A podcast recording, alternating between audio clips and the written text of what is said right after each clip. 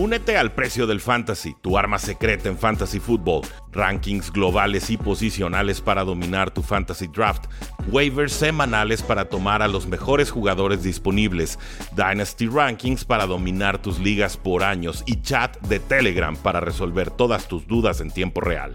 Visita stam.store diagonal precio NFL o da clic al link en este episodio para suscribirte.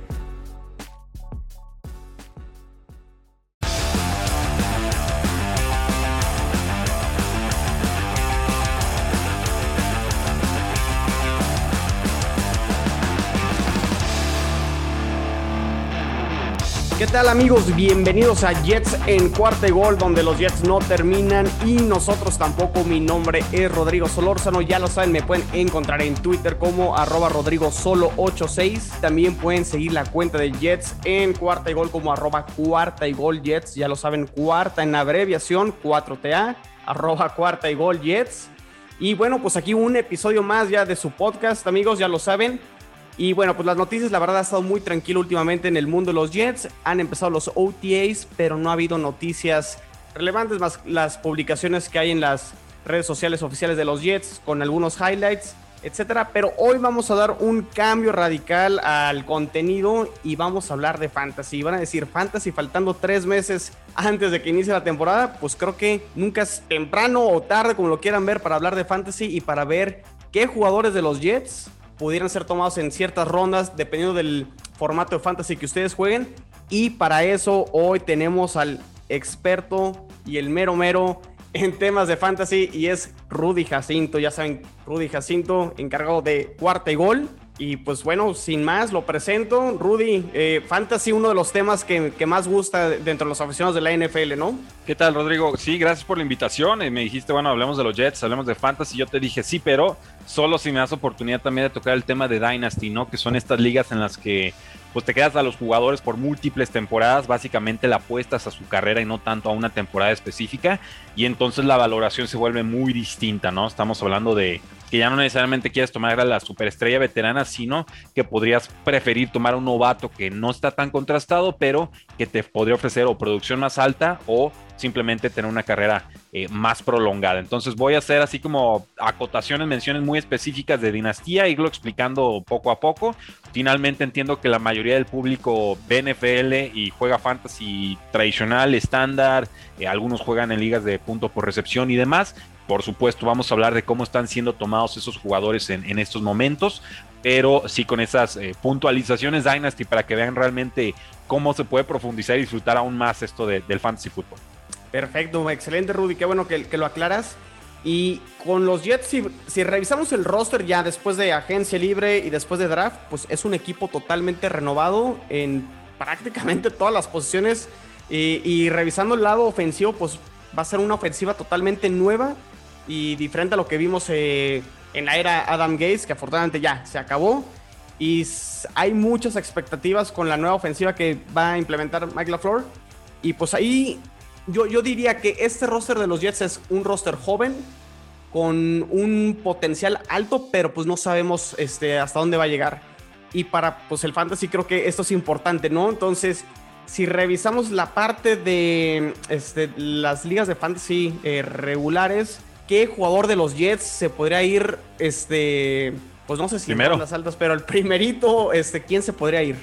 Mira, estamos viendo ahorita en el pick 114 global, esto es en ligas de 12 jugadores, ligas eh, estándar, a Jamison Crowder, este receptor de los Jets de Nueva York que ha tenido buenas temporadas y muchos targets en campañas recientes, no tanto el, año anterior.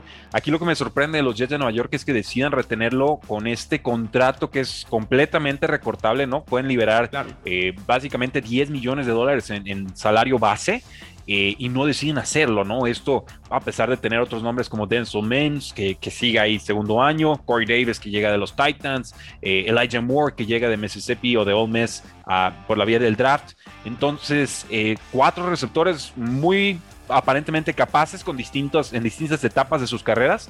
Y entonces tiene sentido que Jameson Crowder se vaya primero porque es el más contrastado, el que más ha producido con los Jets de los cuatro. Pero también me parece más volátil en el sentido de que en cualquier momento los Jets dicen, ¿sabes qué? Me gustan los otros tres que tengo, me ahorro esos 10 millones en este año que es tan complicado de torear en temas de, espacio salarial y entonces a ver dónde cae Jamison Crowder, ¿no? Y generalmente receptor abierto que cambia de equipo, receptor que produce menos de lo que hizo la temporada anterior. Sí, coincido, y sobre todo porque Elijah Moore, que bueno, eh, puede jugar tanto en el slot y abierto, así lo hizo en Old Miss, pero me parece que es el sustituto claro de Jamison Crowder, natural. Entonces, yo no sé qué tanto eh, producción, tanta producción pudiera tener o tanto sea el tiempo que veamos a Crowder como titular y que eso pudiera ser un riesgo para la gente que lo tenga considerado, ¿no? Claro, y sobre todo ahorita que hablamos en, ligas redraft, ¿no? Ligas tradicionales de fantasy, pues se va en la novena ronda. Si hablamos de, de, este jugador cuando está siendo tomado en ligas de dinastía, o sea, si tú empiezas una liga de dinastía y dices, ok, llegó el momento de tomar a Jameson Crowder, ¿en qué ronda más o menos está yendo? Considerando edad, producción futura y, lo que han hecho, está yendo hasta la ronda 14, ¿no? Aquí son, son drafts que de repente se van hasta 25 turnos de, selección en orden serpiente, o sea, si tomas primero, luego te esperas al final de la siguiente ronda, y aquí lo vemos, ¿no? O sea, pick 171, Jamison Creador pues empieza a estar algo castigado por su edad, a pesar de que solo tiene 27 años. Así es. Eh, quedándonos aquí con los receptores, eh, Rudy, uno de las adquisiciones de los Jets en agencia libre es Corey Davis, que también está ahí pegadito, ¿no? Al parecer, este de de los que pueden ser seleccionados en, estas, eh, en el fantasy. Lo veo yo aquí en pick 122. Corey Davis lo hizo bastante bien con Tennessee la temporada pasada. Eh, y viene a ser prácticamente, en teoría, este wide receiver número uno para, para los Jets. ¿Sería una mejor opción que Crowder? Eh, yo, pensaría que sí, sobre todo, bueno, vamos viendo ahorita en ligas redraft se está yendo con el pick 122. Es un es un pick pues tardío finalmente. Me gusta más este valor que el, del mismo Jamison Crowder porque él sí tiene un rol seguro. Esto es básicamente tomar a Kerry Davis en la ronda número 10. Me parece que, hay mucho rango para que pueda superar ese ADP, ese, ese average draft position o posición promedio de selección en drafts. Pero si lo vemos, por ejemplo, en ligas de dinastía, aquí sí notamos la diferencia, sobre todo las expectativas a múltiples años. Corey está yendo con el pick número 98 a sus 26 años. Esto contrastado con Jamison Crowder, que está yendo en el 177 a sus 27. Entonces, además de que tienen perfiles de juego bastante distintos, me parece que, Corey Davis tiene un rol asegurado en el equipo, que tiene una producción importante de más de mil yardas, si recuerdo bien, eh, el año pasado con los Titanes de Tennessee, pero tiene esa segunda que eh, no sabemos cómo va a producir como el receptor número uno indiscutible de un equipo, porque cuando lo intentaron así eh, forjar o acomodar en los Titanes, la realidad es que no produjo, fue hasta el año número 4 cuando explota Corey Davis, pero ya fue con un AJ Brown que le está quitando cobertura. Entonces, ¿Puede Denzel Mims convertirse en ese jugador? Sí, sí puede. ¿Lo va a hacer en 2021? Esa es la gran pregunta. Perfecto. Siguiendo este orden aquí de, eh, de la lista de jugadores o en el orden que se podrán ir los jugadores de los Jets en, las ligas de fantasy, e, este me parece interesante y es el running back que seleccionan los Jets en cuarta ronda del draft del 2021 y es Michael Carter, es running back de University of North Carolina.